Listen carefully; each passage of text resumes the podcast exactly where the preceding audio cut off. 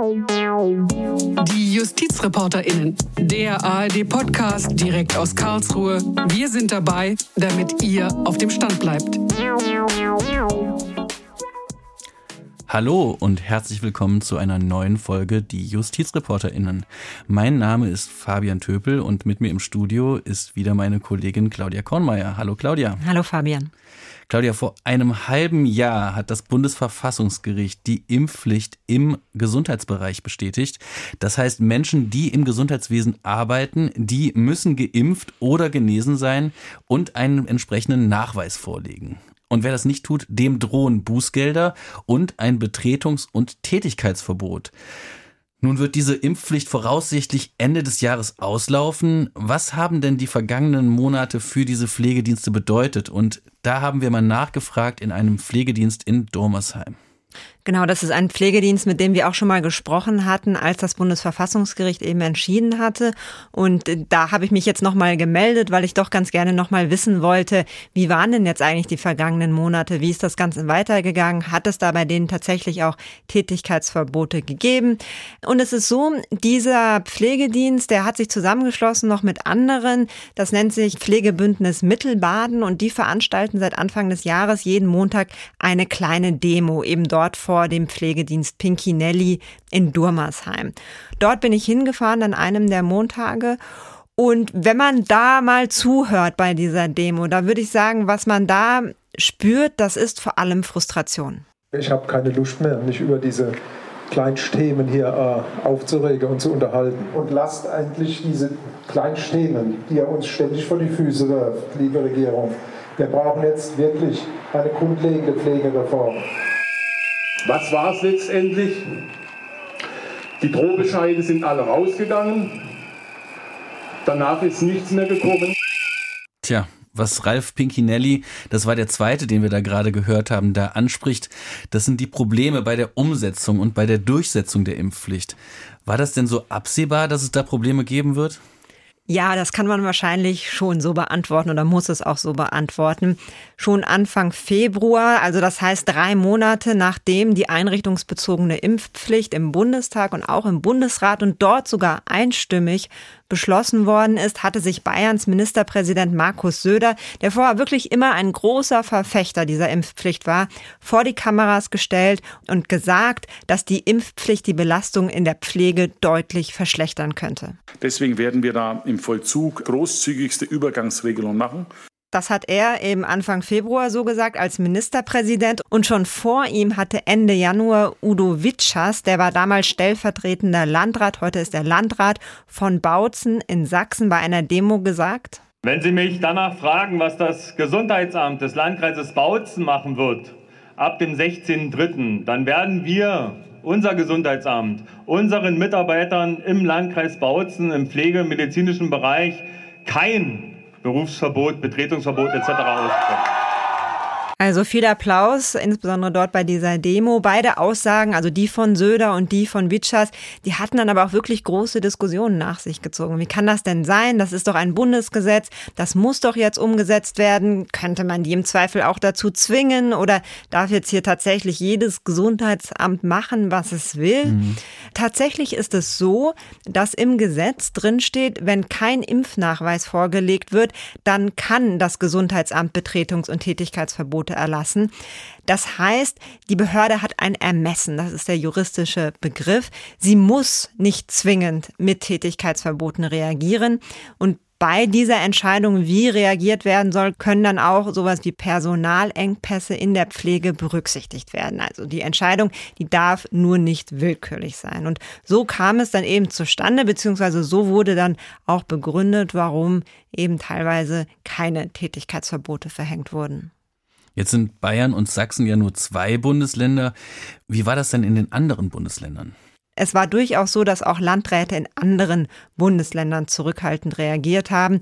Und Landräte, die haben deshalb reagiert, weil bei ihnen, bei den Landratsämtern, die Gesundheitsämter mhm. angesiedelt sind. Und als Grund dafür, keine Betretungs- und Tätigkeitsverbote auszusprechen, haben die meisten eben angeführt, dass schon jetzt zu wenig Menschen in der Pflege arbeiten und man es sich nicht leisten könnte, da noch mehr Leute zu verlieren. Also klingt erstmal nach einem etwas handsamen Tiger.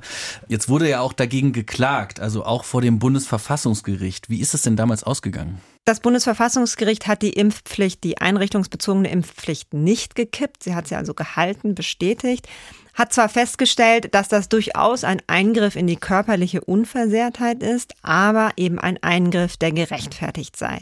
Der Gesetzgeber, der habe einen angemessenen Ausgleich getroffen, und zwar zwischen dem Schutz vulnerabler Menschen vor einer Corona-Infektion auf der einen Seite und auf der anderen Seite den Rechten derjenigen, die einen Impfnachweis vorlegen müssen. Und der Gesetzgeber, so hat das Gericht gesagt, durfte davon ausgehen, dass Geimpfte weniger und kürzer ansteckend sind als Nichtgeimpfte. Und diese Einschätzung musste aus Sicht des Gerichts auch nicht wegen der Omikron-Variante geändert werden. Die Entscheidung des Bundesverfassungsgerichts wurde ja im Mai veröffentlicht. Wie ging es denn dann weiter? Also auch sehr unterschiedlich. Zum Beispiel in Nordrhein-Westfalen und Niedersachsen, da wurden einige Tätigkeits- und Betretungsverbote erlassen.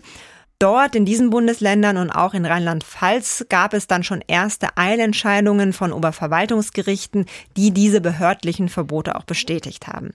Ganz anders sieht die Sache zum Beispiel in Bayern und Sachsen aus. Dort haben uns die Ministerien mitgeteilt auf Nachfrage, dass keine Tätigkeitsverbote verhängt worden sind, auch keine Betretungsverbote.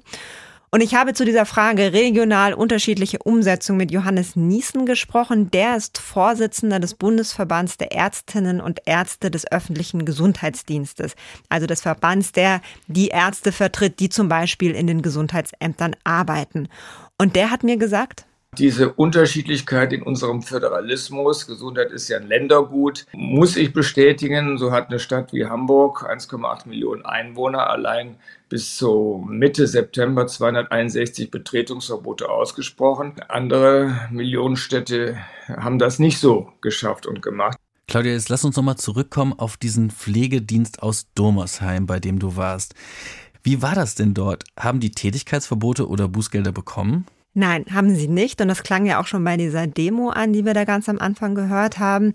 Und das hat Ralf Pinkinelli, das ist der Leiter des dortigen ambulanten Pflegedienstes, dann auch auf Nachfrage noch einmal so erzählt. Bußgeld hat es nicht gegeben, es waren nur die Androhungen.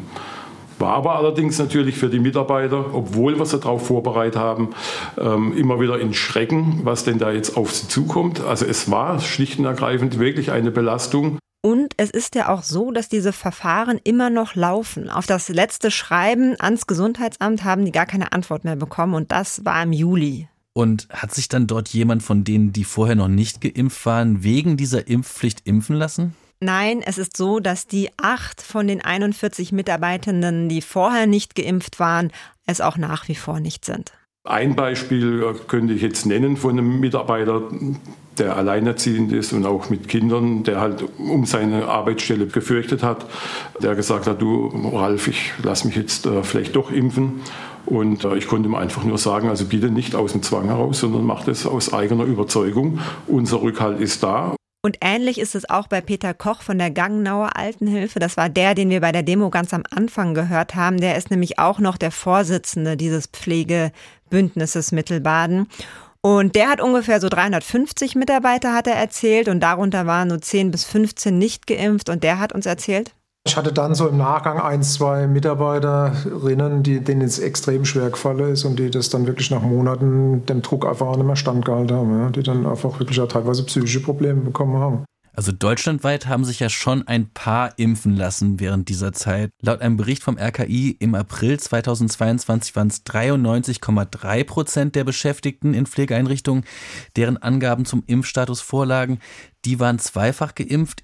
Im August 2022 lag die Quote bei 93,8 Prozent. Bis dahin hatten aber auch mehr Personen Angaben zum Impfstatus gemacht.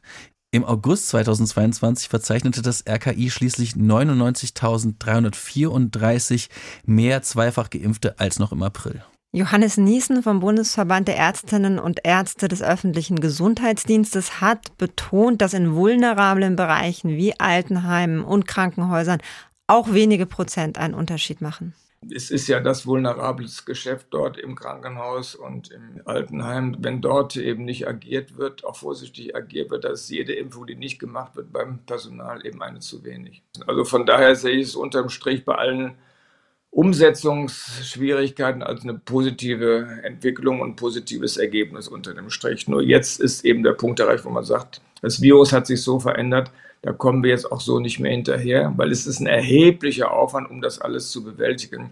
Von daher plädiere ich dafür, das Ende des Jahres dann auch auslaufen zu lassen. Ein Ende der Impfpflicht will auch Pinkinelli. Es muss endgültig ein Ende haben. Ende einrichtungsbezogene Impfpflicht. Und zwar jetzt, nicht erst im Dezember.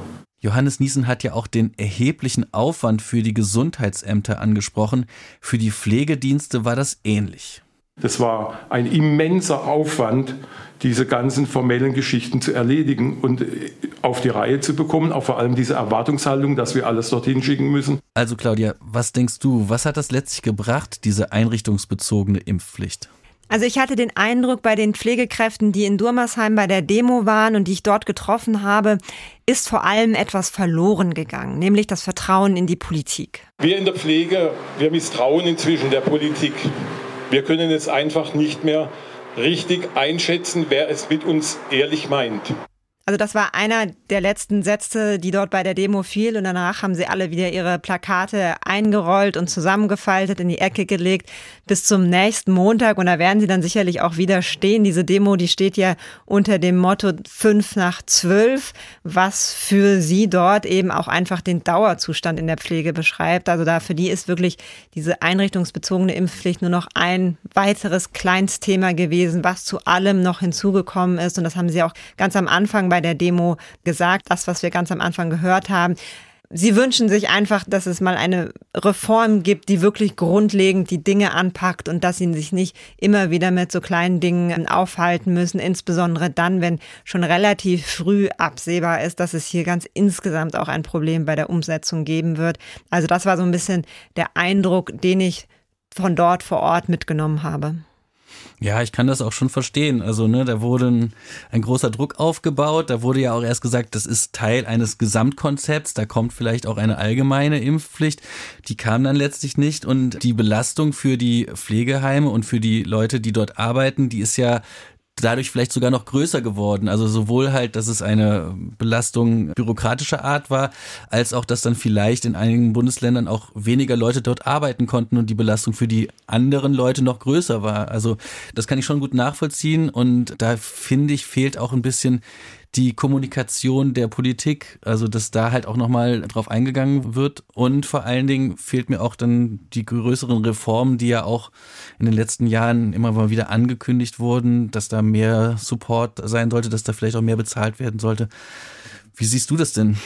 Also vor allem wird jetzt ziemlich wahrscheinlich diese einrichtungsbezogene Impfpflicht einfach zum Ende des Jahres auslaufen, ohne dass da nochmal irgendwie so ein bisschen selbstkritisch auch drauf geguckt wird, was man da eigentlich gemacht hat und was das Problem war. Und ich glaube, das ist auch etwas, was während der ganzen Pandemie so ein bisschen Problem ist. Man hangelt sich so von Monat zu Monat, aber man guckt nicht nochmal zurück und zieht Lehren daraus und überlegt sich, wie man beim nächsten Mal damit umgehen will.